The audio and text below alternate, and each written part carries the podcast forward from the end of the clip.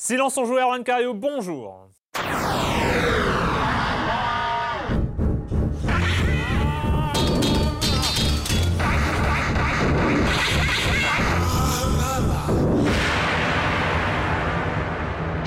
Aujourd'hui, au programme, cette semaine, nous allons parler de Football Manager 2017 et je commence.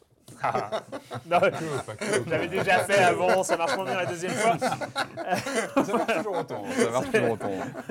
On va donc parler de Football Manager 2017 et de Dishonored 2, bien sûr. Et puis on continuera par euh, Lego Dimension, je sais pas trop pourquoi. On va en mais parler, on va en parler, pas de souci. Ça semble important. Et de Killing Floor 2. tout aussi important que Lego Dimension. Voilà. Voilà, je maîtrise à donf la ligne éditoriale de cette parler. émission. Voilà, ça c'est fait. Et puis euh, Monsieur Fall, et puis le com des com, vous connaissez le reste du programme, bien évidemment. Et je commence en accueillant trois de mes chroniqueurs favoris. Franz Durup de, de Libération. Ça faisait longtemps, ça faisait longtemps. Ça faisait longtemps. Mais oui, Ça et ben, ça fait euh, plaisir. au moins nous- deux mois, je pense. Nous on, nous, on se croise un peu Oui. régulièrement. hein, On a mais l'habitude de se voir quand même. Patrick Helio, bonjour Patrick. Bonjour Euh, Erwan. Et Joël Métro, bonjour. Bonjour. Joël. Bonjour. Euh, et ben on va commencer avec toi, selon mes notes, Patrick. Oui, bien sûr. euh, on va parler Nintendo euh, cette semaine en, en intro. Alors, on avait déjà parlé de la Nintendo Switch qui avait été annoncée il y a quelques semaines. On attend maintenant janvier pour avoir plus euh, d'informations. Et on parlera de la mini NES une autre fois quand on y aura. On aura pu joué mettre la main dessus, peu. oui, Voilà. quand on sera plus. Voilà. Euh, non, la, la news Nintendo, c'est- à propos d'un jeu très attendu qui arrive en fin d'année. C'est un de leurs euh, hits euh, de la fin d'année. Non pas sur Wii U, parce que c'est plus calme sur Wii U depuis un petit moment. Il n'y a, plus- ouais, il y a plus grand chose en fin d'année. Non, non, c'est sur la 3DS et c'est évidemment Pokémon Soleil et Lune, les deux versions, euh, les deux, donc les deux éditions du nouveau jeu Pokémon. Ça sort le 23 novembre. Euh, Alors, jeu très très attendu. Alors, visiblement, c'est un très bon cru, d'après ce que j'ai pu comprendre. Ça a l'air de bien se présenter. Euh, et puis très surtout, attendu, c'est surtout à cause d'un petit événement qui s'est passé cet été. hein. le Euh, fameux Pokémon Go ouais. euh, sur mobile qui a cartonné, on en avait parlé aussi ici, euh, qui a vraiment repropulsé complètement la licence, qu'il a re- remis en avant. On avait vu que ça avait re- repoussé complètement les ventes, ça avait reboosté les ventes euh, des jeux euh, sur, euh, donc, euh, sur 3DS. Les précédents, le XY, je crois, avait, avait profité d'un- d'une grosse relance euh, via le succès du jeu sur mobile, même si ce sont des jeux différents, mais la licence généralement a, profité d'une vrai, euh, une vraie remise en avant. Euh, et puis on a un parc installé quand même de 3DS qui est, colossal aujourd'hui dans le monde. Donc aujourd'hui, donc ce Pokémon Soleil et Lune, on a appris via la presse japonaise que Nintendo aurait mis en place, aurait envoyé 10 millions d'exemplaires de la cartouche. C'est colossal pour un lancement sur, sur, la, sur la portable. Euh, et sachant que ça ne concerne que euh, les précommandes et la- le premier tirage du jeu. On peut s'attendre à des, réa- des réassorts par la suite. fou, hein. Donc c'est vraiment euh, 10 millions, c'est- vraiment colossal par rapport donc, euh, au parc de machines. Donc voilà, c'est un jeu très très attendu, on en reparlera je pense dans les semaines qui viennent. hein. C'est donc 23 novembre. Normalement, on sur, aura euh, notre spécialiste local qui viendra nous en parler. des spécialistes qui, qui vont venir nous en parler. Donc on, on- voilà, on en reparlera à ce moment-là. Donc a priori ça se présente bien. Parc installé colossal, j'en parlais, grand cru. Et en tout cas Nintendo, donc on sent le buzz, on sent qu'il y a évidemment une attente sur ce titre. Il est, stratégique pour Nintendo sur la 3DS qui a besoin de ça parce qu'on sait que la Switch arrive. Donc comment la 3DS va survivre par rapport à la Switch voilà, tout ça va, se régler dans les mois qui viennent. En tout cas, il y a une pression particulière au point que euh, les petits malins qui ont essayé de pirater euh, le jeu, euh, qui s'est retrouvé sur le net, donc c'est pas bien de pirater. Et du coup, Nintendo, ils rigolent pas avec ça. Merci Patrick. Et, euh, et, et on, a, on a appris via euh, Kotaku euh, que euh, Nintendo avait carrément banni les joueurs qui connectaient leur 3DS avec des versions piratées du jeu. Donc Nintendo a mis en place un système pour repérer les versions piratées.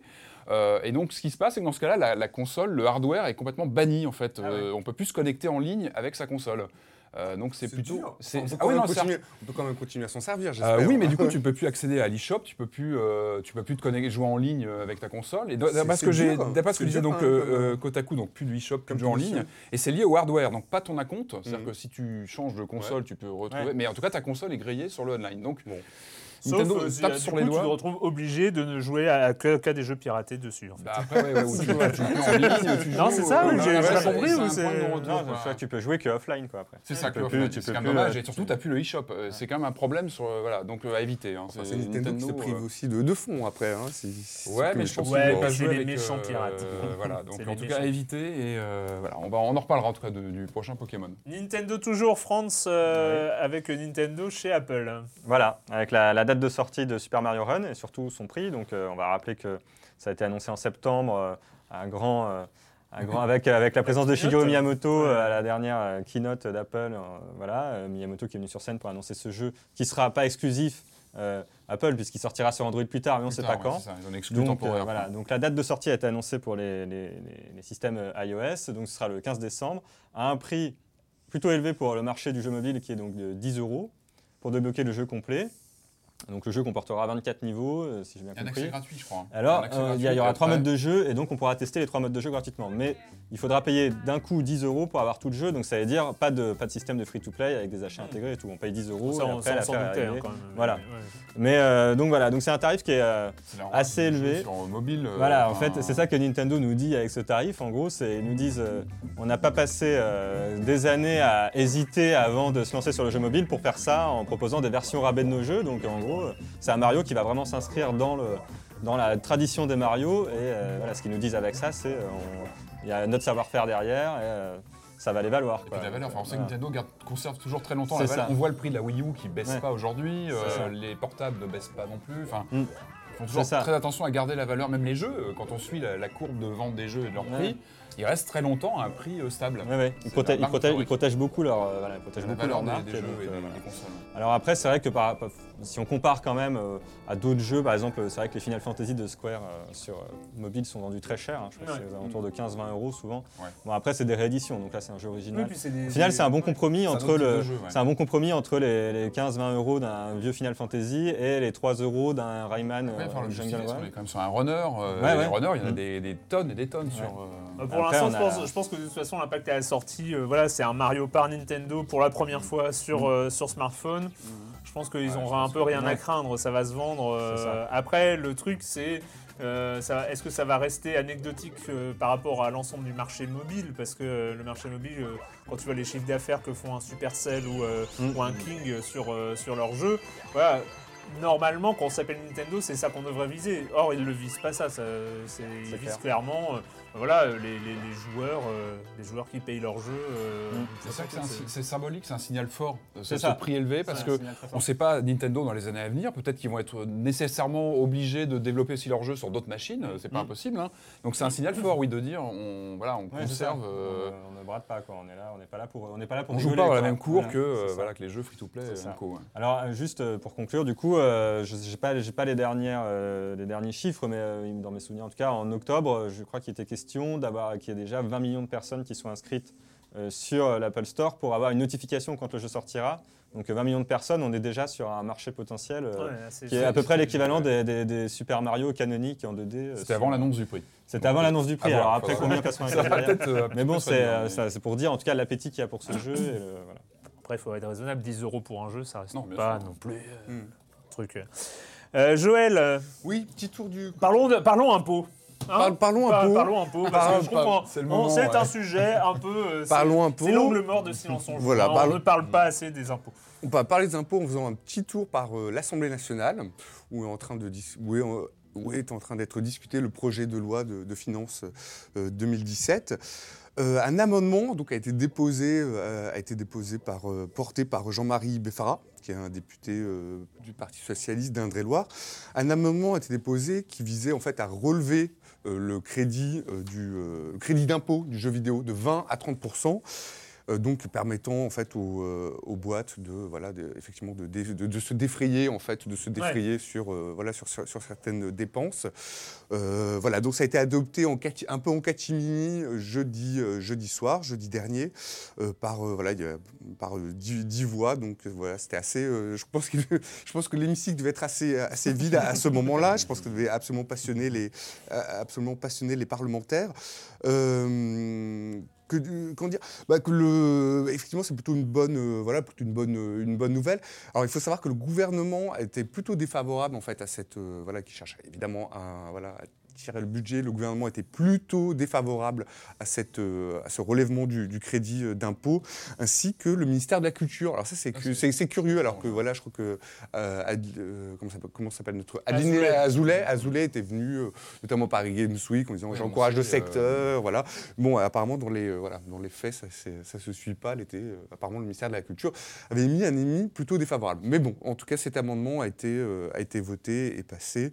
On peut remercier voilà, notre député On Beffard. remercier, on peut remercier. euh, enfin, bon, après, d'une part, entre 20 et 30 euh, je suis pas persuadé qu'il y a des projets qui ne se seraient pas faits Mmh. euh, à 20 qui vont se faire finalement à 30 tu vois, Mhm. parce que c'est ça qui est gênant en fait dans l'histoire. C'est le crédit d'impôt, c'est fait pour favoriser le lancement de projets. Or, je suis pas persuadé que, euh, que- en fait, pour moi, ça re- là, on relève, ça relève peut-être un peu plus. Je sais pas, je vais peut-être me faire euh, dégommer par des développeurs indépendants euh, qui vont me dire, mais non, ça change tout et tout ça. Mon intuition, c'est qu'on est un peu sur du cadeau fiscal encore une fois. Euh, je suis pas persuadé qu'il y ait des projets qui se seraient pas lancés. Avec Mhm. un crédit d'impôt à 20%, qui, oh là là, c'est 30%, on, va, on, on va mettre les sous. Mhm. Tu vois, je, je- pour Mm. c'est- je, je, je suis pas convaincu. En plus, euh, le, le- le- le- jeu vidéo en France porte plutôt pas mal en, en ce moment. Après, peut-être qu'il y a d'autres choses, à- d'autres choses à faire, mais euh, en termes de crédit d'impôt, j'en sais rien. Ça me ressemble plus à l'augmentation d'une énième niche fiscale. Je sais pas, Bon. c'est c'est bizarre. Bon, à voir. On verra euh, que- comment euh, si les, voilà, si les développeurs s'en saisiront. Tu sais, je suis du côté du gouvernement. Oui, ça va plus. Ça va Il est vraiment de gauche finalement. Euh, moi, j'avais juste un petit, un petit truc à- qui est sorti là ces derniers jours, que, qui, me, qui me met dans une profonde tristesse. hein, voilà, je, je vais le dire. Mhm. C'est euh, l'annonce. Alors, euh, ils ont déguisé, ils sont, ils sont forts quand même. hein, ils ont déguisé cette annonce euh, par une bonne nouvelle, genre. Ouais, super, on va avoir les voix originales japonaises dans Persona 5. Mhm. C'est- Bon, c'est une bonne nouvelle, hein, euh, c'est- bien. mal, ouais. Mais donc, du coup, vu que c'est hyper compliqué de mettre des voix japonaises qui existent déjà dans les versions japonaises et que c'est hyper compliqué, bah en fait, euh, le jeu qui était censé arriver le 14 février 2017 arrivera le 4 avril 2017. Donc ils vont mettre. deux- c'est- Sachant, sachant que quand même il y avait quelque chose, il y avait aussi la- l'absence totale de sous-titres euh, français. C'est, euh, on reste, euh, les sous-titres vont rester en anglais. Euh, voilà. Moi, j'aurais euh, accepté deux mois, qui- euh, deux, deux mois de, de décalage et on, on aurait dit oui, il y aura, il y aura des sous-titres français. J'ai j'aurais dit ouais, ok, euh, c'est bon.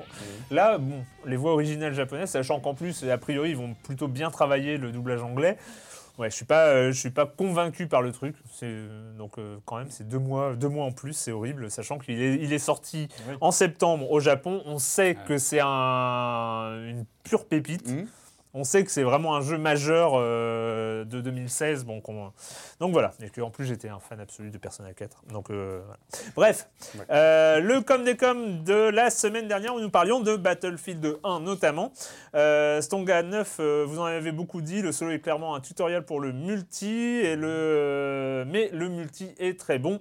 C'est nerveux, violent, sans doute plus rapide que les épisodes précédents avec des classes bien plus spécialisées. L'assaut devient difficile à jouer pour de la moyenne longue distance et n'a plus de kit de soins. Le jeu est beau, voire très beau dans les nuances de marron et de gris. L'ambiance sonore est quasi parfaite. La carte, les cartes sont aux petits oignons. C'est simple, quand on arrête de jouer, on est essoufflé avec un goût de métal et de boue dans la bouche du grand. Battlefield. Et, et de sang aussi. Et de sang. Et l'odeur de sueur. Bref. De fait, de- de fait, on est fatigué. On est fatigué. On est fatigué. Euh, qui nous dit les ajouts gratuits de GTA 5 Online font certes plaisir, hein, mais personnellement, je regrette infiniment de ne pas avoir eu droit à un DLC solo pour Ah, me vrai. replonger dans cet univers. Je crois qu'on a déjà abordé le sujet, Ouais, mais euh, c'est hein, mais- complètement incompréhensible là pour la part de Rockstar de ne pas réutiliser cette map de Los Angeles Ouais, qui est absolument là, incroyable pour mettre d'autres histoires, pour raconter d'autres choses. Ouais, Moi déjà j'avais trouvé ça limite pas assez euh, quand ils ont commencé à faire leur DLC pour GTA 4 d'en avoir que deux, Ouais. qui était excellent hein, par ailleurs, mais, euh, mais euh, voilà, euh, je- ils auraient, il aurait fallu euh, en sortir, je sais pas, deux par mois, enfin j'en sais rien. Ou, pas euh, quand même, mais. Non, euh, pas quand même, mais euh, on avait envie de, Mais oui, de- il y de avait- traverser cette ville, et là, Los. Angeles, c'est pareil. Mm. Enfin, c'est... Surtout que c'est vrai que pour les gens, par exemple, euh, moi typiquement, euh, je suis quelqu'un qui ne fait que de l'expérience solo sur euh, ce genre de jeu. Je ne touche pas au multijoueur, je trouve ça trop anxiogène et trop violent. Ouais. Et du coup, euh, je ne touche plus à GTA 5 en gros depuis euh, que je l'ai fini. Oui, c'est triste. C'est triste. On aura envie d'y retourner. Mais bref, Red euh, rajoute quand même Je suis aussi un peu déçu que vous n'ayez qu'à peine effleuré la polémique causée par l'absence de l'armée française dans Battlefield 1 au lancement du jeu. Non pas redire ce qui a déjà été dit, mais au moins entendre votre avis. J'ai beaucoup de mal à démêler le vrai du faux sur cette histoire. Et là, il, il détaille, et je vais détailler parce que c'est vrai qu'on n'a pas abordé le, le sujet. Euh, cela s'explique facilement selon euh, Julian Wera, responsable stratégique chez DICE, pour, qui dit Pour Battlefield 1, DICE cherche à se concentrer sur les histoires peu connues de la Grande Guerre guerre à emmener les joueurs là où ils ne s'attendent pas, afin de faire vraiment honneur à l'armée française en multijoueur et encore une fois de montrer euh, un côté que l'on a peu l'habitude de voir. Nous avons choisi de lui dédier une extension premium entière avec un traitement spécial après le lancement du jeu. C'est ce qu'il a dit à IGN. Nouvelle justification à France Info de Lars Gustafsson, euh, le design director chez DICE. Nous nous sommes vite aperçus qu'il y avait beaucoup d'empires en jeu dans cette guerre et beaucoup de destins qui n'avaient pas encore été exploités. Il était simplement impossible d'incorporer la France dans le jeu de départ. Il y a tant d'aspects à montrer. C'est pour ça que nous avons décidé de rendre hommage notamment aux soldats français dans le premier DLC afin de leur donner toute la place qu'ils méritent. Bon, ça, c'est un peu beaucoup de la langue de bois, hein, on, va, on va être clair. Cependant, quelques voix off, nous dit encore Red, quelques voix off soulignent que ça pourrait être l'armée française elle-même qui aurait mis un veto de circonstance. Alors que s'est-il donc passé? Une histoire de business qu'il faut dénoncer tout en avalant au des couleurs qu'on ne sert ou un autre problème, les joueurs russes sont tout aussi choqués, cela dit en passant. Est-ce que c'était important ce truc? Non, je pense que. J'avoue que Le je ne suis bleu. pas vraiment intéressé à cette polémique dans la mesure où la présence de l'armée française ou non dans un jeu me, Oui, moi Ouais. aussi, ça m'a laissé. euh, voilà, vu que le jeu, euh, enfin, comment dire, avec l'histoire, euh, enfin, ça franchit un petit peu, comment dire, de, ça hein, voilà, une grande liberté, euh, ouais. donc qui est la, Bon, qui est c'est l'armée française bon, ou Après, pas. c'est vrai euh, que la Première Guerre mondiale, c'est Verdun, c'est euh, c'est des, fronts quand même qui se passent en France, qui, euh, avec beaucoup de morts français. Bon, c'est vrai que Mm. ça fait, c'est toujours assez bizarre. Après, c'est vrai que si on a l'envie d'une, d'un rappel historique, il y a toujours Soldats Inconnus euh, de, d'Ubisoft, hein, c'est pas la peine de... Moi, ça m'a pas plus choqué que ça. Après, euh, je, je- je ne sais pas. Je, je ne suis peut-être pas assez euh, patriote et. euh, Il faudra, il faudra voir ce traitement euh, premium qui sera, qui sera réservé, a priori, euh, avec le DLC. On n'a pas encore d'annonce là-dessus, on ne sait pas exactement ah bah, ce qu'il y aura. ils, euh, ils vont se faire massacrer. de toute manière, de Les toute Français manière, oui, les Français. Ah oui, de toute manière. de toute manière, voilà, bon. Euh, ok, bah, bah, ça c'était le comme comme la semaine dernière. Il est temps, il est temps de commencer à parler des jeux et on va commencer avec euh, Football Manager 2017.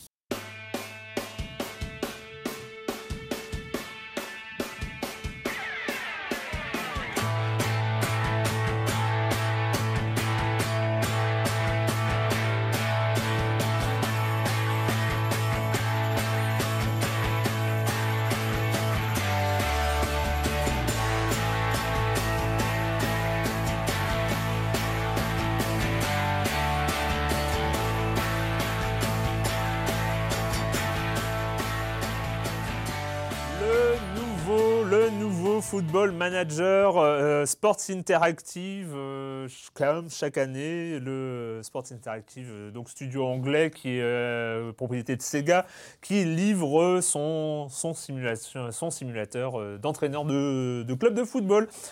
Alors euh, voilà, je vais être un peu seul. Hein, ça- je suis un peu, normalement j'alterne NBA, football, euh, manager et tout ça. Bon, bah là, ça fait deux fois, hein, deux fois en quelques émissions que je vais me retrouver un petit peu seul sur un jeu, mais c'est pas grave, n'ayons peur de rien.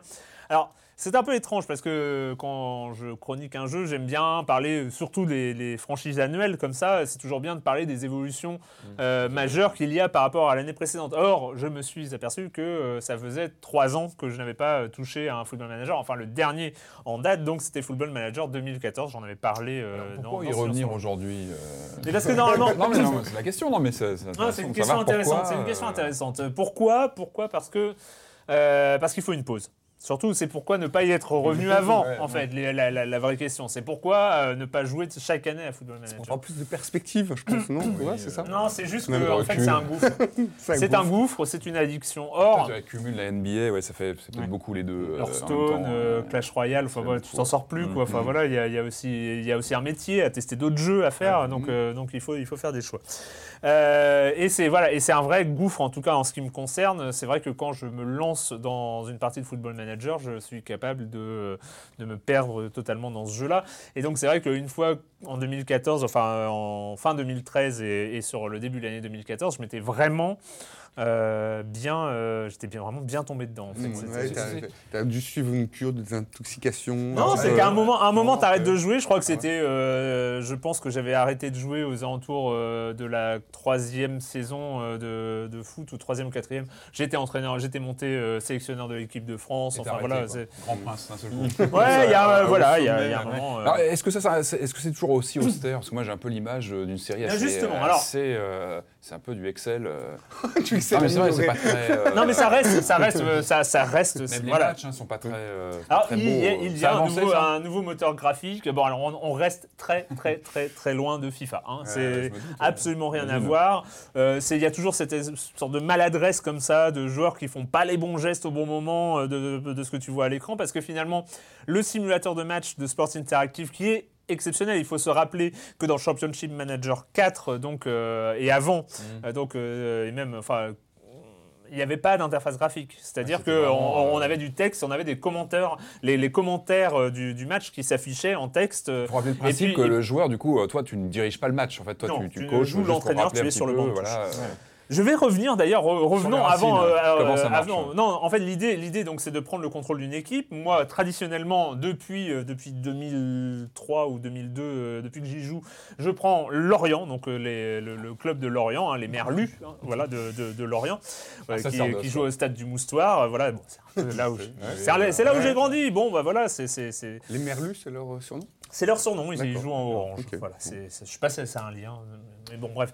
Euh, et, et donc, euh, là, l'idée, c'est ça dépend, parce qu'il y a des années, ils sont en Ligue 2. Bon, là, ils sont en Ligue 1 de, quand, depuis Mhm. quand même pas mal de temps. Ils sont un peu installés, on va dire, dans le milieu de tableau de la Ligue 1. Et, euh, et puis, donc, c'est assez intéressant parce que c'est pas une, c'est pas, tu prends pas Barcelone ou le Paris Saint-Germain qui ont des budgets monstrueux où tu vas chercher à acheter les, les, les superstars et les trucs comme ça. Tu joues, voilà, tu joues avec un club qui a quand même un budget conséquent. Là, j'avais 5 millions d'euros Mhm. de, de transfert.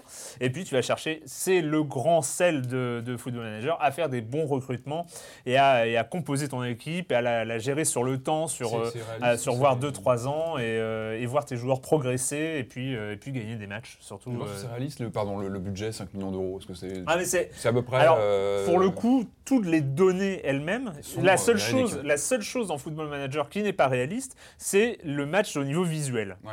C'est la seule chose. Tout le reste, ce sont les vrais joueurs. Ouais, Euh, documenté. et euh, c'est documenté. Je crois que la base doit en être à quelque chose comme 400, 500, 600 000 joueurs euh, documentés ouais. avec, avec des statistiques euh, réelles. Genre la taille, euh, le poids euh, La capacité de jouer au. Ah pied, la capacité de jouer au pied, l'accélération, la vitesse, le, le fait de faire des centres, la détermination, le courage. Le... Et on peut les customiser ou pas, les, les joueurs? Non, alors Non les joueurs non. Ah bon Les Ah joueurs bon non. C'est Bah dommage. non, non, non. Ah bah si, tu peux. euh, tu peux peut-être Ouais. en allant bidouiller dans la base de données. Ah, d'accord, mais bon, tu peux pas. c'est- pas. Par contre, il y a une nouveauté cette année, c'est que tu, euh, tu peux avoir, tu as un avatar en 3D toi Ah, en tant ouais. qu'entraîneur. Ah ouais. C'est absolument inintéressant. Moi, j'ai trouvé ça. Ouais.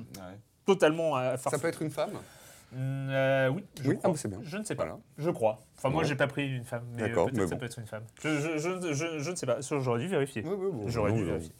Mais bref, pour ne pas s'étendre trop, euh, en fait, ce qui est très impressionnant, mais alors là, encore une fois, je parle par rapport à Football Manager 2014, hein, je ne sais pas trop les évolutions d'année en année, c'est que cette interface est un peu Excel, un peu, euh, un peu austère hein, pour, pour qui euh, ne, ne- se passionne pas pour, pour le jeu. En fait, elle est optimisée à un point qui est devenu magique. C'est-à-dire que chaque clic droit ou clic gauche est optimisé pour simplifier toutes les tâches. Par exemple, tu veux remplacer un milieu défensif, ce qui arrive souvent parce qu'il se fatigue hein, à ce poste-là. Mhm. En fait, il va, te, il va te proposer, enfin pas le remplacer sur le terrain, parce que si le remplacer sur le terrain, tu prends le milieu défensif qui est dans tes remplaçants. C'est bref, c'est pas un problème.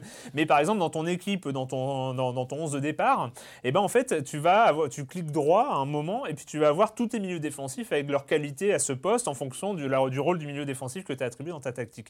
Enfin, en fait, tous les, tous les systèmes qui nécessitaient dans les précédents Football Manager le fait de retourner dans la base de données, de voir la caractéristique de tes joueurs, mais lequel je vais mettre à la place, en fait, maintenant, à un clic, c'est accessible. En fait, c'est comme un- une sorte d'Excel, mais ultra amélioré, où euh, tu c'est une sorte de de- de- de- d'optimisation d'un aspect hypertexte du jeu qui permet Ouais, de ouais. passer d'un tableau à un autre d'une manière très facile. Mais est-ce qu'on peut parler de réalisme si. Alors, je, je sais pas, moi je suis pas du tout un connaisseur de football manager, mais est-ce que l'aspect psychologique du joueur est pris en compte? L'aspect psychologique du joueur est bien c'est sûr pris en compte et notamment, notamment, euh, notamment maintenant, marrant. et ça, et ça d'après ce que j'ai lu, c'est une version de, c'est propre à 2017. Quand tu veux acheter un joueur, Mhm. il est conseillé parce qu'en fait, bah, le joueur n'est pas qu'une marchandise, c'en est beaucoup une marchandise hein, dans le foot. c'est- c'est- Là-dessus, c'est assez réaliste. Mais bah, il faut l'attirer dans ton club parce que quand tu t'appelles Lorient et que tu euh, t'adresses à un jeune joueur euh, de Valence, par exemple, hein, parce que Valence a de très très bons jeunes joueurs dans cette édition, notamment un, un certain Cal- Carlos Soler, hein, qui est un milieu défensif, ou euh, Carlos Badal, hein, qui est un défenseur central. Bref, quand tu t'adresses à un joueur de Valence, tu veux le faire venir, un Espagnol, tu veux le faire venir euh, sous les, les- les cieux un peu humides de, de Lorient. Ah, il, faut, il faut le motiver, même si tu as le budget et tout ça, il faut que le joueur accepte de venir. Et donc, en fait, tu vas discuter avec lui, lui présenter ton club, ton, ton objectif, ton, ton ambition et tout ça, pour essayer de le convaincre, lui. Parce qu'une fois que tu as convaincu le joueur, c'est beaucoup plus facile de convaincre le staff, même si le staff n'est pas d'accord, mais que le joueur il dit Ah non, mais j'ai envie de partir, bah voilà, le staff va. voilà. Donc, tout ça, ça rentre en jeu et, euh, et c'est. euh, et en fait, ça reste quelque chose de tellement énorme que c'en est vertigineux en fait. C'est-à-dire que tu te mets aujourd'hui à interagir avec les réseaux sociaux, euh, avec à interagir avec la presse évidemment, avec tes joueurs parce que tu as des causeries, tu as des réunions de joueurs où tu vas parler de l'am- l'ambition à court terme, à moyen terme, euh, tu vas les motiver à la mi-temps, il y a tellement de choses à faire et tout ça dans une sorte de euh, De joie. de réalisme absolument dingue euh, qu'on appelle, euh, enfin, le, le- le- en anglais, c'est le suspension of disbelief. Mhm. C'est, euh, il y a un moment, tu es dans une, tu, es dans une réalité quand tu es dans Football Manager. Ça a beau être des chiffres, ça a beau être des tableaux, euh, voilà, une sorte de navigateur web géant. euh, tu es dans la réalité et, et c'est, c'est, assez impressionnant.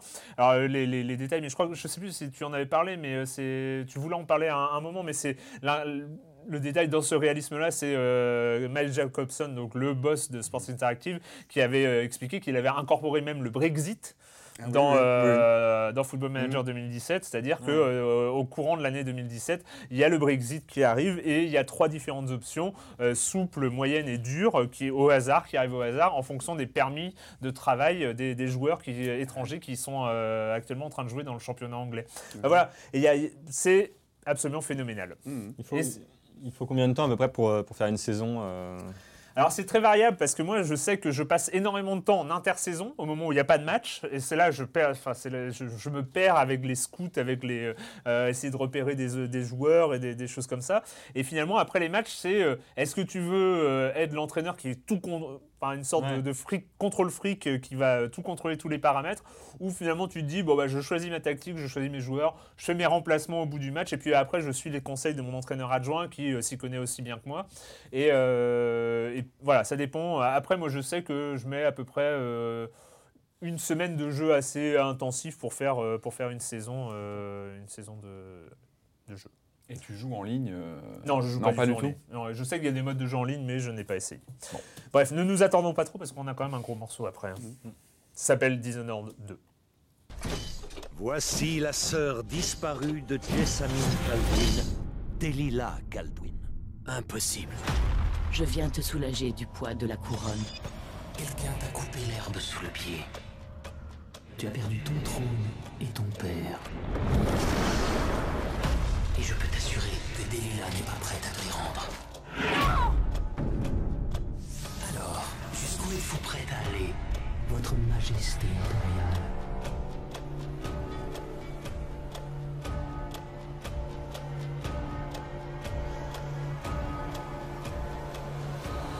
Dishonored, Dishonored 2 qu'on attendait quand même euh, après un premier épisode sorti en 2012, euh, Arkane Studio, le studio lyonnais, donc il y a maintenant euh, d'autres d'autres filiales, enfin voilà, Austin, à Austin notamment. Austin. Euh, mais qui avait, qui avait sorti, bon, un studio qu'on connaissait, hein, qui avait déjà euh, les euh, Dark Messiah of euh, Might Ouais. and Magic, euh, et puis un autre avant là. Ars Fatalis Arx Fatalis, oh, que c'est bien, ça, c'était, voilà. Et euh, qui nous avait sorti un Dishonored absolument incroyable, euh, ce- où on a incarné Corvo, donc, euh, qui euh, voulait se venger de l'assassinat de l'impératrice. Et euh, dans les rues de Dunwall, une sorte de ville victorienne steampunk. Et on arrive voilà, à Dishonored 2 qui vient tout juste de sortir.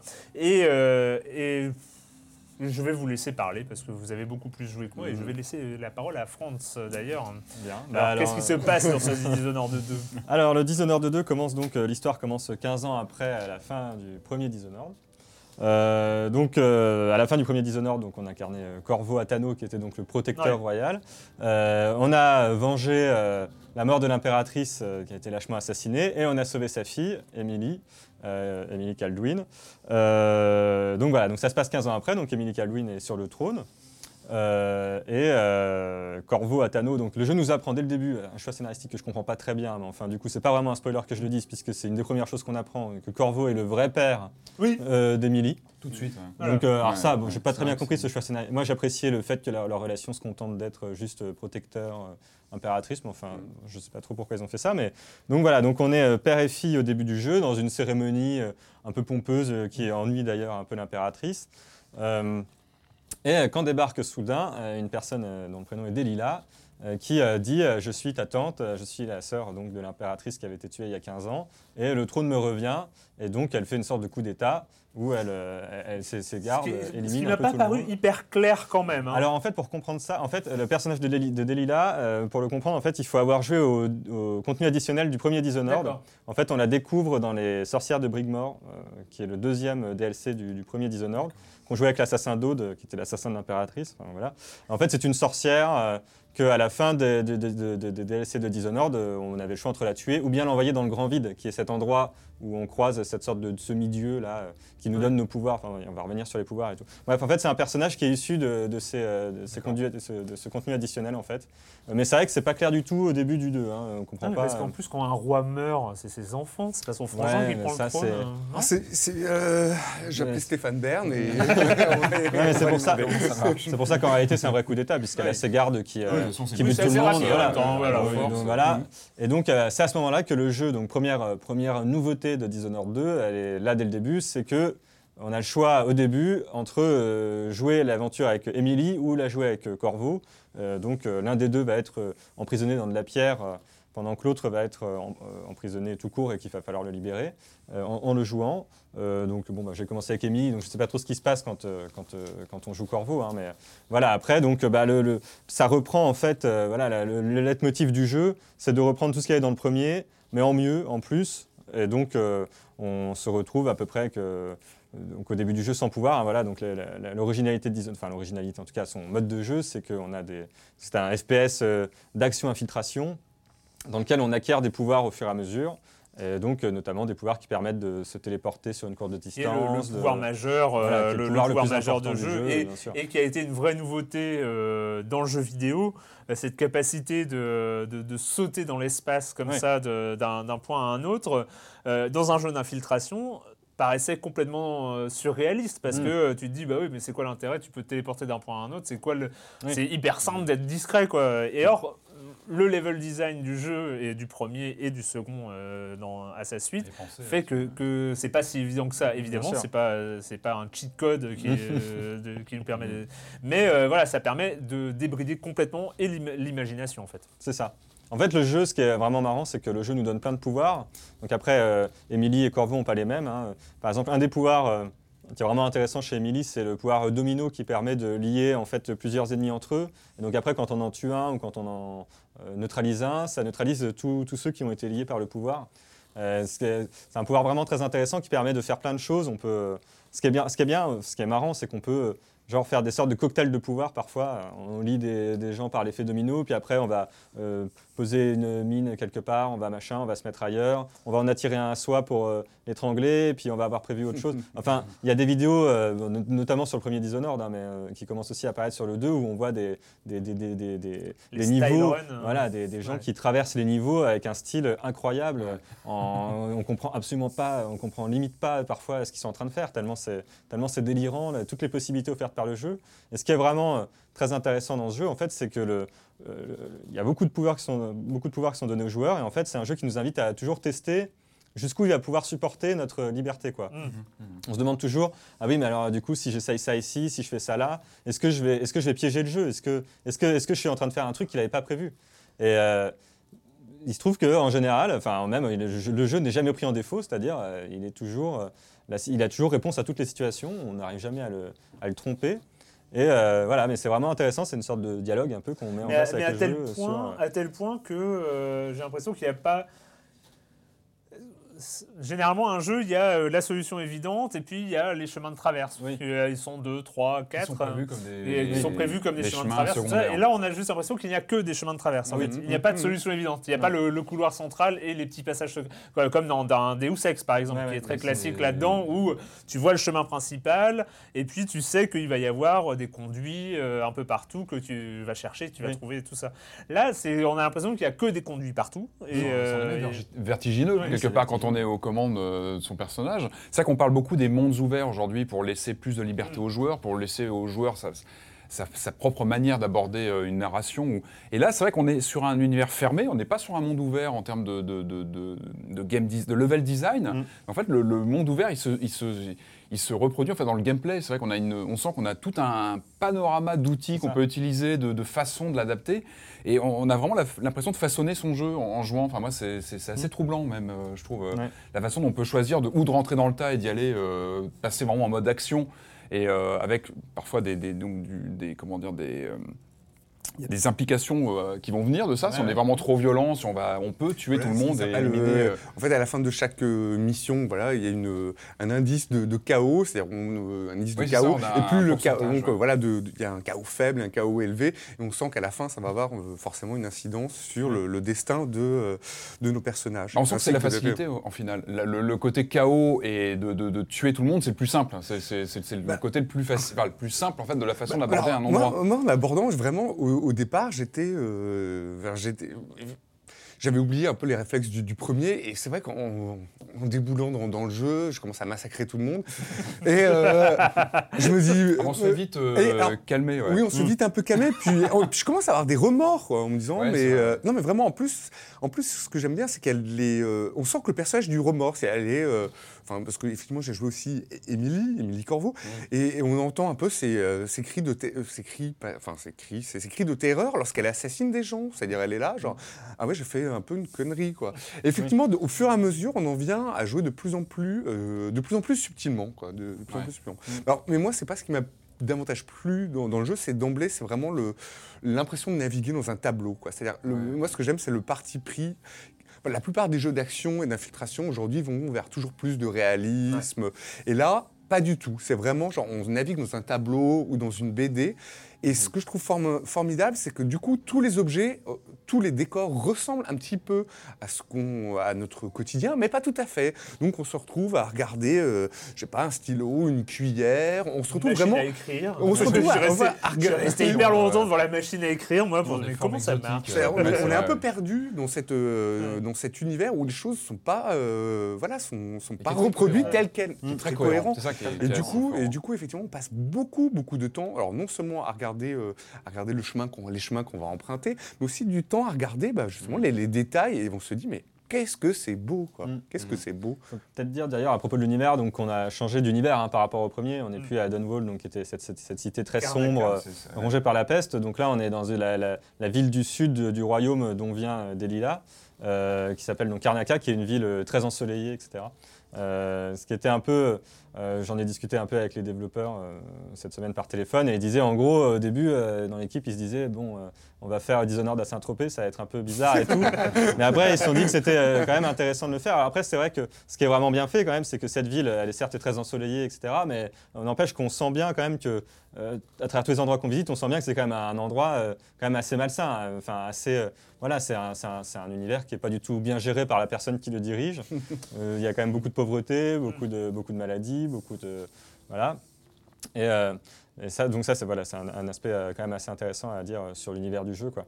Par ailleurs, sur le, le côté aussi, effectivement, ce que tu disais, le monde ouvert. euh, ce qui est marrant, c'est qu'en fait, c'est du monde ouvert, mais à échelle très réduite. Oui, euh, hyper Voilà. macro, c'est du macro. C'est euh, du, voilà, c'est du, c'est- c'est- Du micro. oui, du, Du micro, micro, ouais. ouais. du Ouais. micro monde ouvert. Ça, c'est vrai que c'est très, c'est très marrant aussi le, le fait que effectivement les, les maps euh, se traversent euh, en courant en 1 minute, et, 1 minute 30, 2 minutes quoi. Mais on peut passer vraiment 2 heures. Ouais, ouais, c'est On peut clair. passer 2 heures littéralement. Hein, des deux situations, heures à- parfois, à explorer euh, un, un micro quartier. Ou à essayer de plusieurs façons différentes. Voilà. C'est vrai qu'on peut attaquer euh, un problème de différentes manières. Est-ce qu'on Oui, on va on tirer les que- gardes? Est-ce qu'on va les, tuer un par un? Est-ce qu'on va rentrer sans se faire voir? On peut aussi complètement Oui. passer inaperçu et ça On c'est... peut se, voir, se faire voir par personne. euh, Et ça, apporte, moi, je trouve, une tension quand on aborde un niveau, de se dire, bon, bah, c'est vraiment à moi de gérer ou de Ouais. trouver la manière de l'aborder. C'est à moi de comprendre la logique du jeu. Enfin, je l'ai compris parce que j'ai assimilé. On, ça aussi, enfin, je trouve que la progression dans le jeu se fait très bien avec les, les- les pouvoirs qu'on absorbe peu à peu. Ouais.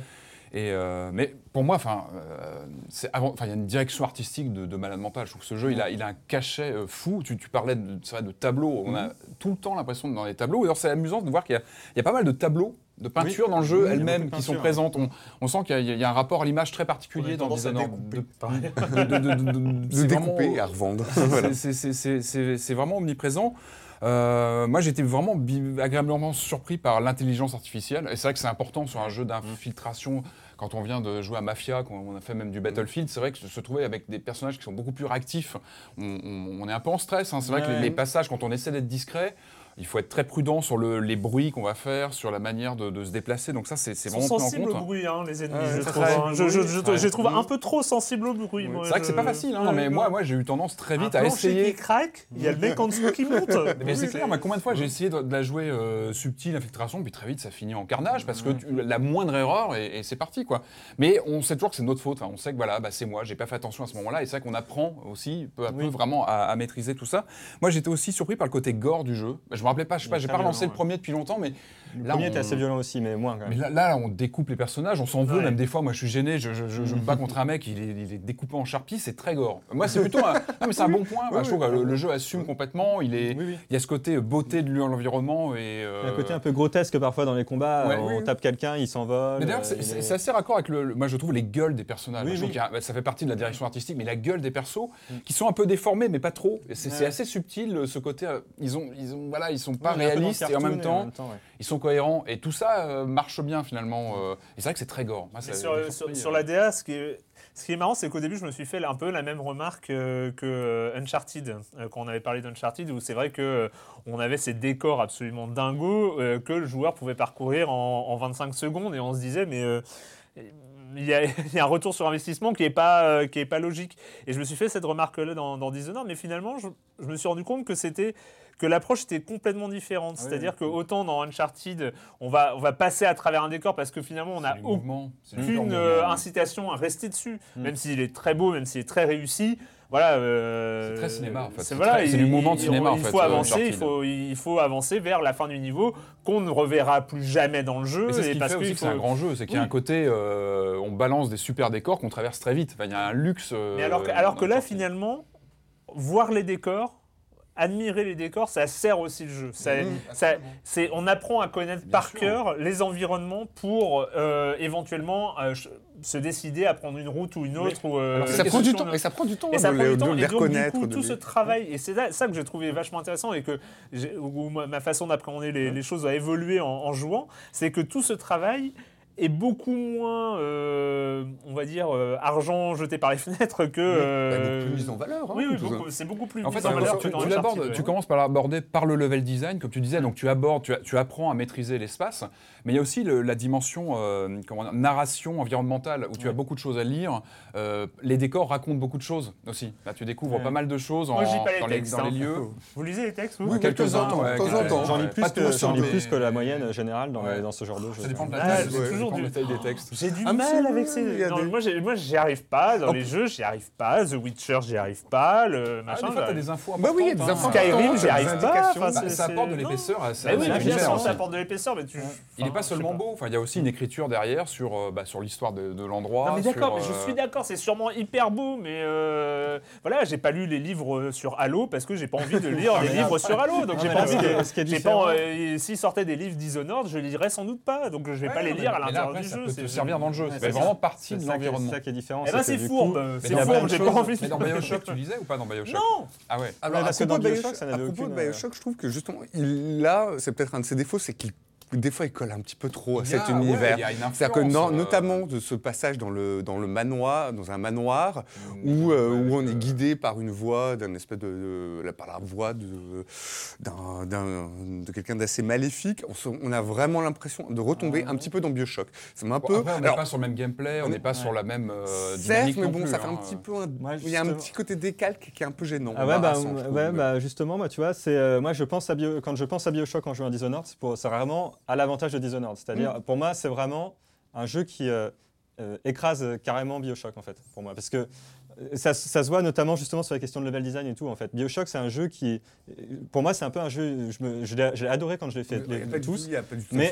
À, à terme, en fait, euh, avec le recul, je me dis c'était un peu une arnaque en fait, parce que Est-ce que tu y rejoues Est-ce que tu le. Bah, j'ai- vois, fait- c'est ça. qu'il y a les- une, une rejouabilité Ouais, comme sur ça. un Dishonored par Et exemple en fait, euh, Bioshock, il y a une sorte de magie qui peut fonctionner le premier coup, mais après, quand on y réfléchit, on se dit j'ai vraiment été arnaqué parce qu'en fait, j'ai cru que je suivais un truc euh, par ma propre volonté. En fait, euh, j'étais pas du tout libre et tout. En fait, on dans Bioshock, on se rend compte, il y a, il y a plein, il y a plein, il y a plein d'incohérences dans les Bioshock, notamment dans Infinite. C'est un Bio- Bioshock Infinite, c'est incompréhensible. Infinite, On commence on- dès le premier, dès le visuelles, début du jeu, il y a une cabane à gauche et on va tout de suite la fouiller pour trouver de l'argent.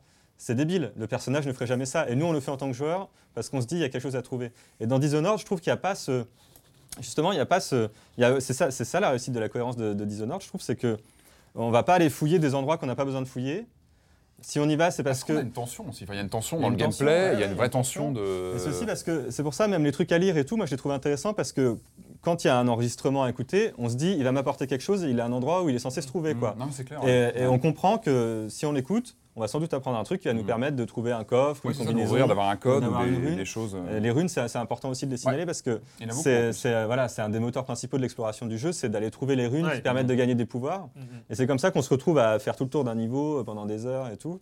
Mais voilà, moi je trouve que c'est ça qui est vraiment très réussi dans le jeu. Et, euh, et en discutant aussi avec le level designer Christophe euh, Carrier là-dessus, il disait en gros, eux, ce qui était vraiment au cœur de leur démarche, c'était justement sur la conception des niveaux, c'était de poser beaucoup de repères du quotidien pour le joueur, dont on se rend même pas compte, Mhm. et qui fait que quand on arrive dans une rue ou un truc, on comprend tout de suite euh, si on va à tel endroit, où est-ce qu'on va arriver, Ouais. machin et Ouais, tout. si ça va être dangereux. C'est vrai que De toute voilà, façon, c'est- toute cette alchimie euh, qui est quasiment invisible aux yeux du joueur qui, euh, qui donne comme ça euh, cette- ce sentiment d'avancer dans quelque chose d'unique en fait. Jouer avec le prévisible, avec les codes du jeu vidéo comme dont ça. tu en parlais, et puis euh, quand même surprendre. Ouais. C'est- Ouais. pas, c'est pas évident. Et, euh, et ça, je trouve qu'il le réussit bien. Moi, c'est Mm. c'est vraiment ce que j'appelle un jeu univers où en fait on. On, on suit un- finalement un chemin linéaire, mais il y a tout un monde autour. On sent Ouais. que c'est un jeu riche euh, en termes de construction. De, on imagine plein de choses dans ce monde. Et en plus, y il a même- y cachet. plein, il y a a un- plein, plein d'histoires, plein de micro-histoires à découvrir, euh, des personnes. euh, on peut, genre, on rentre dans un appartement de quelqu'un, l'appartement a un nom, hein, on sait que c'est l'appartement de, de telle personne. On va lire des trucs et on va savoir un peu ce qui est arrivé à cette personne, et puis on va trouver son corps à un autre endroit dans le, dans le jeu, on va comprendre ce qui lui est arrivé. Enfin, ça, ça, sert absolument à rien. euh, C'est marrant, moi, pour finir quand, jeu, tu vois, quand j'ai commencé à jouer aux jeux vidéo il y a, il y a, pff, plusieurs décennies, j'imaginais le jeu vidéo comme ça, qui, se, qui me laisserait la possibilité d'aborder les jeux à ma manière, qui, Ouais. qui calquerait en fait son univers et sa dynamique à ce que moi je voudrais. C'est vrai qu'un jeu comme ça, ça- colle à un fantasme. euh, C'est ça, c'est que le euh, jeu finalement tu l'abordes comme tu veux et tu en fais un peu ce que tu veux. Alors euh, voilà, tu peux prendre des, des- des- des décisions, tu joues la manière dont tu joues, dont tu veux, ou tu- comme tu peux aussi, parce que tout le Oui. monde n'est pas forcément bon en Bon, infiltration. sa- Sachant que ça, euh, effectivement, tu joues comme tu veux. En même temps, tu sais très bien qu'en termes de valeur de l'exploit, on va dire, Ouais. qui est Ah toujours bah, important une fois que tu as fini un niveau, C'est ce que je disais, c'est de- normalement c'est la, tu as buté de mecs euh, un peu de manière sale, euh, C'est pas bon. Moi, c'est ouais, C'est pas- c'est en pas fait, classe. t'arrives à la fin du niveau, C'est mais pas c'est. Et c'est voilà, pas tu- t'as envie de le refaire. Ouais, ouais, justement, par la- le la- refaire. le, le jeu se prête très bien euh, donc à la rejouabilité. Donc au Ouais, départ, euh, au pense qu'il est départ, pensé pour. hein. Je pense vraiment qu'il est pensé pour. euh, Effectivement, donc on peut l'aborder le, avec. bah, J'ai l'impression que tout le monde a commencé avec Emily. euh, euh, voilà, Bah c'est parce que C'était pour changer du premier. Ouais, voilà, nouveau perso, c'est clair. Donc après, on va pouvoir jouer avec Corvo. Enfin, moi, j'en suis, j'ai pas encore joué avec euh, Corvo, donc j'imagine que le gameplay sera encore différent. Et, Là, pouvoirs que dans le, le Oui. premier, en Mm. fait. Voilà, donc euh, non, je trouve ça donc une rejouabilité en plus dans, dans Ah oui, ce bah, jeu. c'est un jeu. bah, De toute façon, moi, pendant tout le temps que je fais mon premier, ma première run, euh, je pense directement à la deuxième. Quoi. Je Ouais, me dis, déjà- je me dis, ah là, quand je j'apprends là, ça va me servir. c'est vrai. tout. Même je visite. C'est pour ça aussi que je visite tout, c'est pour me dire, ah bah ça, tu vois, ça, ça te servira quand tu le recommenceras, parce que voilà, c'est vrai que Mhm. c'est un des moteurs aussi. Après, euh, tout n'est pas parfait. Enfin, moi, je sais que moi, j'ai un peu bloqué. Alors, un truc, je crois que j'en avais déjà parlé sur le premier, un truc qui m'a choqué, que j'avais déjà vu sur le premier il y a 3-4 ans. Euh, on est dans des environnements très lumineux, notamment euh, sur le, dans la nouvelle ville. On est sur un, un jeu qui n'est pas photoréaliste, mais qui a un vrai cachet, et on n'a pas d'ombre. Notre perso, en fait, Ah. le, le body awareness, c'est un truc moi, qui me, vraiment qui me dérange. Je sais que c'est peut-être stupide, mais c'est un truc qui me gêne. C'est-à-dire qu'on a, on a un vrai euh, souci du détail dans les décors, etc. On passe parfois dans des vrais livrets de lumière super impressionnantes. Et on est transparent, c'est-à-dire qu'on n'a pas d'ombre projetée. on est comme sur un jeu d'infiltration. Je trouve ça un peu bizarre. C'est, euh, a- on n'a pas de vision de notre corps. Et c'est vrai que sur un c'est un peu gênant. C'est vrai. À certains moments, on se dit. C'est un truc moi, qui m'a- qui m'a- qui m'avait déjà bloqué sur le premier. Et là, je me dis, bon, bah, il continue sur un jeu next-gen, donc c'était pas une limitation euh, technique. C'est un choix, et moi, ça me choque un petit peu, ça m'embête. Euh, je je trouve que c'est important. Je suis d'accord avec toi. En fait, on n'a pas la sensation du, de, On flotte. On flotte peu, on alors que c'est- dommage, parce que le fait, jeu, on voit au des contraire- environnements, on voit des endroits où on se dit.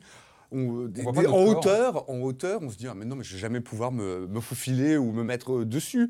Et Alors, on voit nos, nos mains, euh, Voilà. comme un FPS à l'ancienne, on n'a pas notre corps. Peut-être un je- défaut du, du jeu de C'est pas sentir, euh, bizarre, de pas se sentir euh, physiquement euh, euh, ouais, incarné. je trouve que c'est un peu embêtant. Et les, les, moi, je trouve que les chargements sont parfois très très longs. Les chargements sont euh, trop quand longs, on, quand on meurt, qu'on recommence. notamment sur console quand on veut faire la, quand on veut faire un niveau parfaitement sans être repéré. et, que tu- et que c'est- tu- et sans tu- tuer personne, tu c'est- recommences. c'est Ça rame un petit peu aussi. Moi, je, sur PS4, Oui. j'ai quelques petits moments où Ouais, il y a des bah, problèmes bon, le jeu est hyper euh, ambitieux visuellement. Ouais. On sent que bon, il C'est vrai qu'il pousse y a un des, petit peu.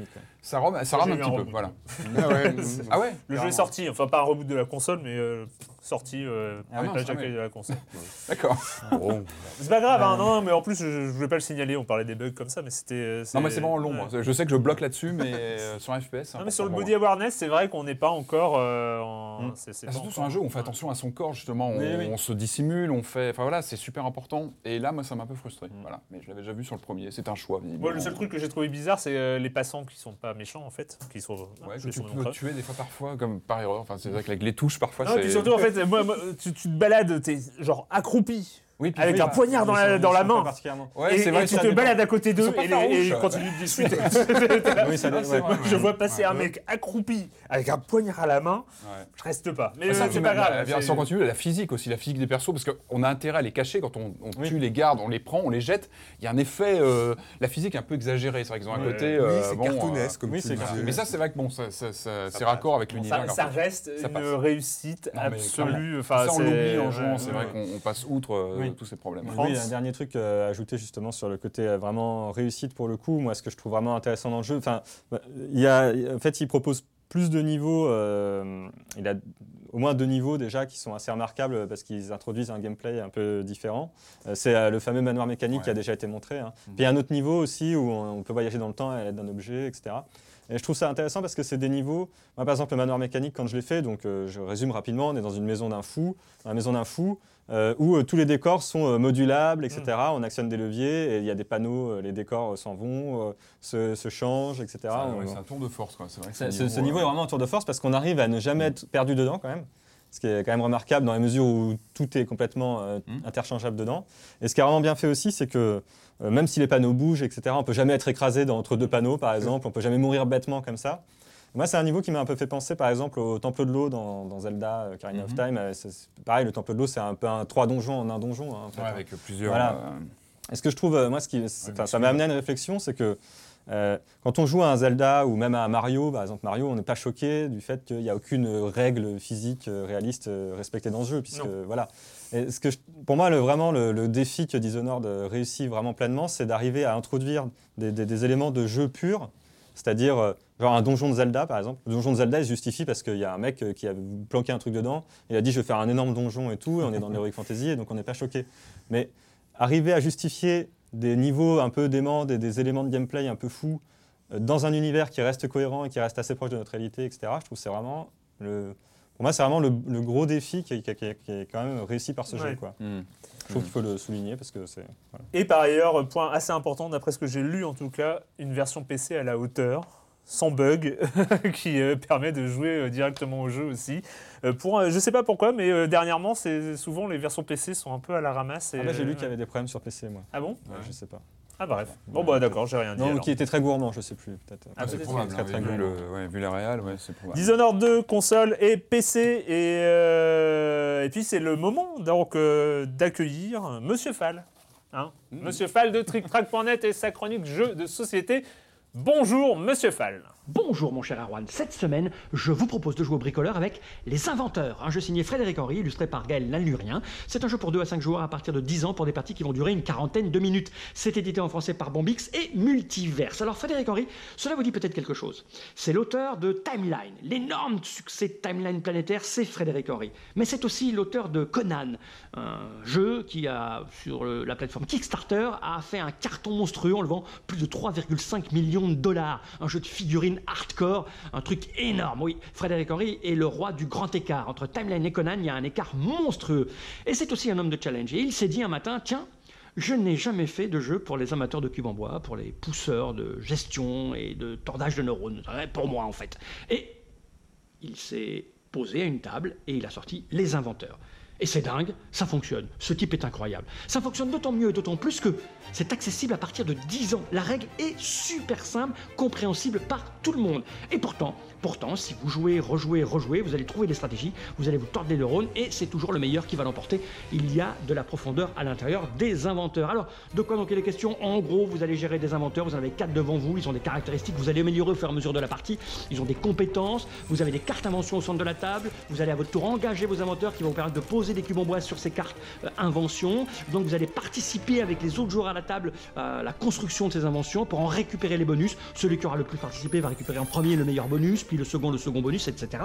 Je vous passe les détails. C'est fin, c'est subtil, ça fonctionne parfaitement. Le jeu va faire un carton. Je dis va faire parce que il arrive là jour- aujourd'hui sur les étals. Et comment je sais qu'il va faire un carton? Parce qu'ils ont un système de promotion absolument incroyable. Ils ont fait un championnat de France sur prototype avant que le jeu sorte. Il y a quasiment six mois. Et des milliers de joueurs ont joué et ont validé le principe. En plus, ils l'ont équilibré au fur et à mesure des compétitions.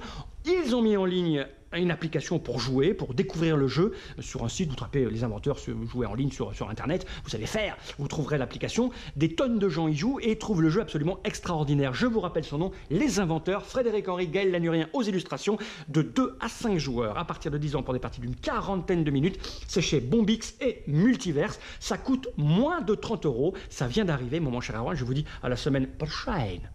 À la semaine prochaine, Monsieur Fall, Monsieur Fall de TrickTrack.net et TrickTrack.tv. On le dira jamais assez. Il faut aller voir ce site si vous êtes intéressé par euh, les jeux de société et les jeux de plateau, bien sûr. Et puis, bah, c'est le moment. Bah, oui, il fallait quand même à un moment un jeu où on propose du Ghostbuster, du Gremlins, de l'agence Tourisque euh, et Il fallait qu'on en parle parce que il fallait qu'on en parle. C'est bien sûr Lego Dimension. Choisissez parmi un groupe d'élite composé d'hommes, de femmes, de fantômes, de chiens, d'extraterrestres, d'êtres interdimensionnels et de méchants. Et faites combattre ces quatre concurrents dans des combats multijoueurs. Regardez-les s'affronter dans 21 arènes incroyables et 4 modes de jeu palpitants. C'est sorti en 2015, en septembre 2015. Euh, L'idée générale, c'était de surfer sur la vague Skylanders, Amiibo, euh, Disney Infinity, tous ces euh, jeux qui ne sont pas que des prétextes marketing pour faire acheter des jouets hyper chers. Alors qu'on n'en a pas besoin, déjà, à des ouais. parents qui ont autre chose à faire de leur pognon. Non, non, non, non, non, il y a un vrai propos. On va le découvrir aujourd'hui, c'est aussi d'extorquer des sous aux euh, nostalgiques Aux des années quarantenaires, 80. Aux quarantenaires, Voilà, ouais, qui c'est ont ça, du mal à se remettre c'est de- ça. des années 80. C'est ouais. complètement honteux, hein, voilà, on va le dire, mais Mais on assume. On c'est assume. pas totalement indéfendable. C'est clair. Alors oui, donc euh, ce, ce segment de la- du jeu vidéo couplé à des figurines NFC, euh, c'est un peu la guerre hein, depuis quelques, quelques années. Il y a déjà Euh, des morts. hein. Il y a déjà des morts, exactement. On rappelle brièvement, donc c'est- ça, ça- ça- ça débarque en 2011 avec euh, Skylanders. C'est- C'est Activision qui lance vraiment ce créneau, qui l'invente. Euh, en lançant Skylanders, ce que moi j'avais pas trop vu venir. Bon, qu'est-ce que c'est que ce, ce système? Et ça a cartonné, c'était un carton Mais moi, absolu. même, je me suis rendu compte, euh, genre un an plus tard, que ça se vendait. Enfin, ça moi, se vendait moi, par bah, camion, ouais, c'était un vrai phénomène. Du coup, ça a fait venir d'autres éditeurs qui se sont dit, bah, moi aussi, je vais tenter. Euh, je crois que le suivant, c'était Disney qui a lancé euh, Disney Infinity, qui est un jeu qui n'était pas terrible du tout au début, puis qui, qui a su évoluer au fil des, des itérations, qui s'est arrêté. Qui s'est arrêté, on en a parlé ici même il y a quelques mois. Euh, c'est fini, Disney Infinity. Amiibo, évidemment, c'était, euh, on parlait de la, la NES qui fait un carton en ce moment. Bah, Amiibo, à la sortie fin 2014, pareil, il y a eu la chasse aux Amiibo, ça avait été un vrai phénomène. Ça s'est un peu calmé depuis, mais il y a Mm. toujours des, des nouvelles figurines qui sortent, des trucs assez, assez rigolos. Il y a- voilà, ça c'est toujours alimenté. Et donc Lego Dimension. Et puis Lego. Alors Lego, c'est euh, Warner qui est derrière ça. Et euh, Lego, c'est sorti, donc c'est Lego Dimension, c'est développé par un, un studio. C'est peut-être ce qui fait la différence aussi. Pour moi, c'est vraiment ce qui, enfin, c'est vraiment ce qui se fait le mieux en termes de gameplay. Si on met Skylanders un peu à part, qui est plus sur une tranche beaucoup plus jeune Ouais. pour- pour- en termes de joueurs, euh, là c'est Traveler's Tales qui est derrière ça, TT Games. Donc c'est un studio qui date de 90. hein. c'est un vieux studio euh, anglais, je crois. Euh, J'avais lu, ils ont, ils ont connu, signé des jeux sur Mega Drive, des Puxy, des Mickey Mania, des Toy Story sur Mega Drive, Super NES. Donc c'est un vieux studio qui a une vraie, euh, une vraie culture du jeu, euh, du jeu de plateforme, du jeu d'action. Et puis eux, ça fait 10 ans qu'ils sont spécialisés dans les jeux Lego. Alors ils ont fait les, les Star Wars, les, les Lego Ouais, Star Wars, les Indiana Jones, bon, on connaît. Et ils ont bien repris ça. C'est vrai que les premiers jeux Lego qui étaient sortis il y a quelques, bien avant eux étaient des daubes. C'était pas intéressant. Et eux, ils ont vraiment réussi à s'accaparer l'univers Lego et à proposer des vrais jeux intéressants. Avec un ton, une écriture. Un ton, ouais. une écriture, et c'est vraiment ce qui fait l'intérêt de, de leur production, c'est qu'on a toujours un humour et une ironie. ah, Par Il y a- il y a toujours deux niveaux de lecture. C'est à la fois pour les enfants, parce qu'on est sur du Lego, et en même temps, il y a toujours ces petits clins d'œil pour les, pour les adultes, les parents, euh, des petites références. Alors, euh. si tu ne veux pas que je te coupe violemment avant que tu aies abordé euh, tes années 80, il va falloir accélérer. On y va, on enchaîne. Donc, alors, donc, euh, tu disais, donc, rentrée 2015, donc, euh, Warner lance euh, donc, euh, ce Lego Dimension, donc, qui lui euh, cumule, c'était évident, mais il fallait le faire, c'était des vraies figurines Lego euh, avec donc, un socle NFC qui permet de, de jouer avec un portail et de, voilà, de jouer avec tout ça.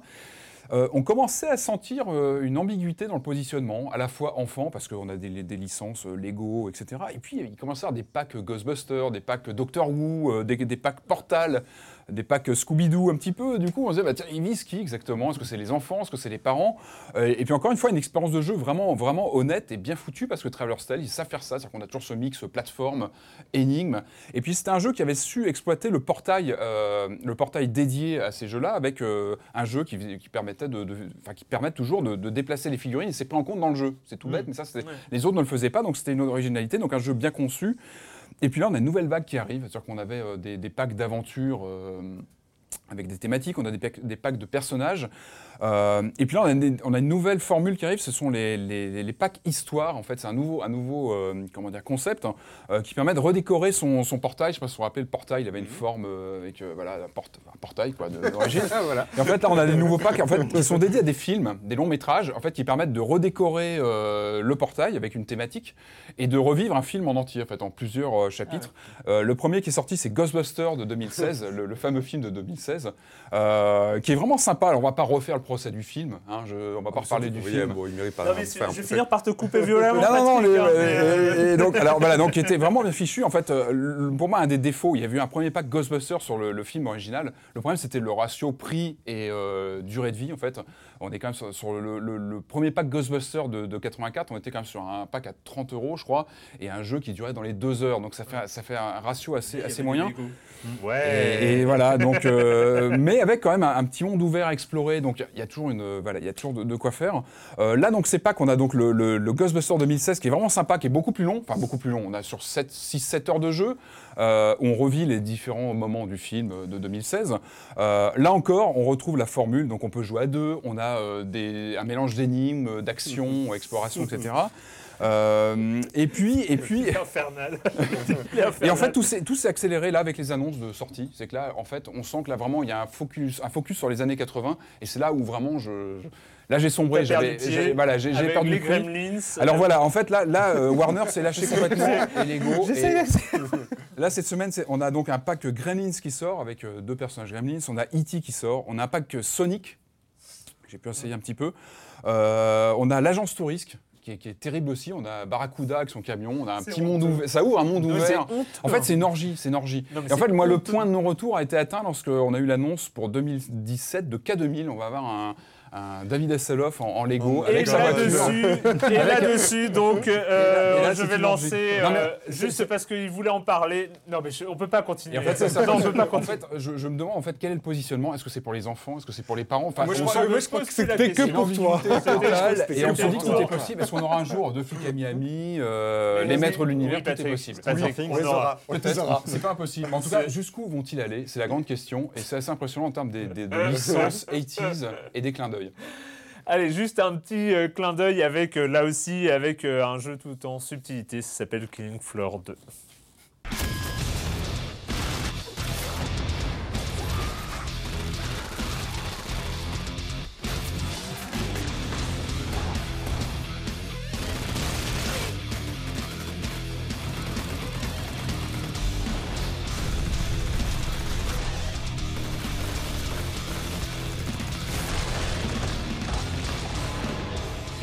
Killing Floor de, euh, de, de je ne sais plus quel studio, je m'étais renseigné, mais Tripwire Interactive. voilà. Et voilà. Et je, me souvenais de Killing Floor euh, qui, avait, qui commençait euh, en tant que mode d'Unreal Tournament. euh, Absolument. Et après, qui était, euh, qui était sorti. euh, en plus, c'était un jeu fait euh, super vite, je crois, en trois mois par 10 personnes, mais euh, qui avait eu un, un certain Un impact. bah, à certain impact, Ouais. ont donc sorti, ouais, sorti en 2009. Et là, donc, ils reprennent. euh, alors, King Floor 2, c'est vraiment. C'est.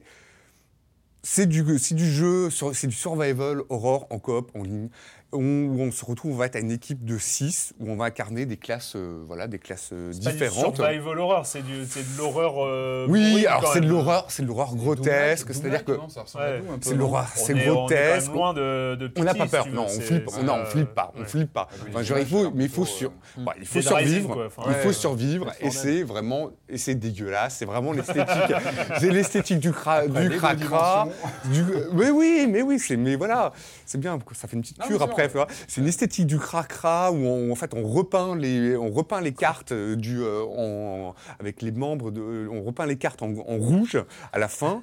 Euh, que, que dire? Non, mais c'est vraiment un jeu. Moi, j'aime beaucoup. J'aime beaucoup. C'est vraiment. On, on a donc le système des classes est très bien fait. On va pouvoir euh, justement Jouer un médecin, hein, parce que tu joues. Ah ben je joue. ah ben là, là, je joue encore un médecin évidemment. Forcément, je joue un médecin. Bon, on peut jouer le, euh, on peut jouer le commando, le soutien, le démolisseur, le pyromane. Donc il y a vraiment euh, comment dire, une, euh, un des choix tactiques et stratégiques à, faire avant, avant que se lancent euh, les parties. C'est assez, classique, c'est-à-dire c'est vraiment des, des- des hordes de, de- de Z, alors qui ne sont pas vraiment des zombies, mais des, euh, des espèces de trucs génétiquement modifiés. Voilà. Et non, mais juste pour dire que je trouve ça, c'est un jeu vraiment très, pour un petit, euh, une petite somme, je crois que c'est une trentaine d'euros sur, euh, sur PS4, puisque là, ça sort sur PS4 et aussi sur PC, donc ça va donner un peu plus, donc le fait que ça sorte sur PS4, Ouais. ça va donner un peu plus de, de visibilité à ce, à ce jeu. Et moi, je trouve ça vraiment très chouette. Je trouve ça assez. ça s'adresse aussi bien à ceux qui veulent voilà, passer. Parce que les parties durent, euh, voilà, en général, c'est. euh, alors, il y a des parties de 4, de 4 tours, de 7 ou de 12. En général, on prend 7. Ça dure une vingtaine de minutes, une demi-heure. Elles sont assez. euh, elles Intenses. sont intenses. Merci, assez, assez costaud et, et ça dépend, enfin, c'est l'implication du, comment dire, des, euh, des, hum, des joueurs dans le jeu. Alors, Enfin, on peut juste jouer ça, voilà, comme ça pendant une demi-heure, juste pour le plaisir d'envoyer euh, voler euh, des intestins, des, des trucs comme ça. Ou sinon vraiment s'impliquer et aller vraiment dans le côté très tactique, parce que c'est un jeu qui a été très soutenu au départ par vraiment par des hardcore gamers qui voyaient ça plutôt comme une alternative à Left 4 Dead. Et mais ça s'en éloigne. Mais bon, bref, je trouve que c'est un très bon jeu, bien, bien sale, bien méchant et bien, bien tactique. Voilà. Merci, c'est fini pour cette semaine avec les jeux vidéo et la question rituelle à laquelle vous n'allez pas échapper, mais à laquelle vous allez aussi répondre hyper vite, parce qu'on est en train de se faire taper sur les doigts, parce qu'on est en train de sortir des clous, mais c'est pas grave. Mais bon, bref. Et quand vous ne jouez pas, vous faites quoi, Franz? Euh, je sais pas, moi j'ai- en ce moment, euh, je regarde Colombo sur TMC. euh, voilà. C'est bien. en, jouant à Rocket League Ouais, sur. j'alterne, voilà. Colombo, Rocket League, les braises, ils sont, il est partout, Colombo, ouais, c'est clair. Je rappelle que cette série est géniale, c'est tout. Et je rappelle aussi que sur Libération, tu as plus signé plusieurs articles à lire. hein. Moi, je les conseille sur Colombo parce que c'est C'est une passion. vraiment. Non, mais c'est vrai, c'est vrai. On a euh, à Libération, nous avons un spécialiste de Colombo. Et moi, je pense que c'est à souligner Voilà. quand même. Voilà, quand même. Personne ne lit, mais euh, ça fait plaisir Moi. de les écrire. Moi, j'ai Voilà, dit. voilà, c'est- Et maintenant, des gens, des gens là qui, nous regardent.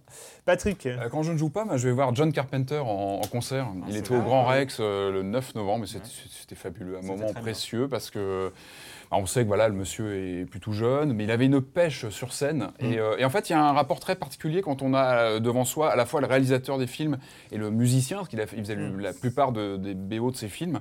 Il y a une euh, particularité à Ouais. avoir à la fois le réalisateur et le musicien. Ouais. Euh, Il y a un côté, euh, puis c'était génial, quoi. il a repris tous les New York 97, euh, tous il les, les Prince bon of. Darkness, c'était c'était fabuleux. Vraiment un concert, un moment précieux qui est passé trop vite, mais que j'oublierai pas, et qui était très cool. très très bien. Ah, tu y étais aussi. Oui. D'accord. Joël. Oh, moi, je regarde, euh, bah, j'ai regardé les, euh, les trois débats. La pré- j'ai regardé les trois débats de, de- de la primaire du- Ah, de la pas. droite et, et du centre. Voilà, donc euh, jeudi soir dernier, j'ai encore regardé. euh, je me suis dit, voilà, regarde tous les, tous les débats. Et- Et- voilà. Mais ça, me, ça ça passionne, ça m'intéresse. Voilà, je... À ce point? Ah oui, je trouve ça intéressant. oui, J'aime beaucoup.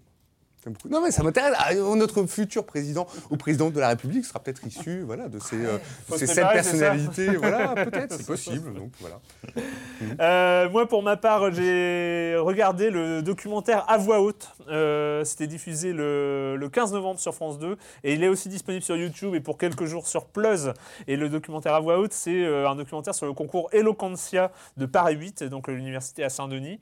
Et euh, c'est un moment assez incroyable, ça dure 1h10, c'est euh, produit par Infrarouge, euh, donc ça retrouvé sur leur chaîne, euh, sur leur chaîne YouTube, et où on accompagne comme ça euh, ces jeunes euh, qui apprennent à, parler en public euh, dans des discours euh, et, euh, jusqu'au concours d'éloquence de, Paris 8, et c'est juste passionnant, c'est des grands moments, c'est euh, très beau à voir sur YouTube ou sur Plus. Voilà. C'est fini pour cette semaine. Euh, et puis bah merci, merci à tous. Et, euh, et nous on se retrouve euh, la semaine prochaine sur nos lives sur Libération et sur les internets. Ciao.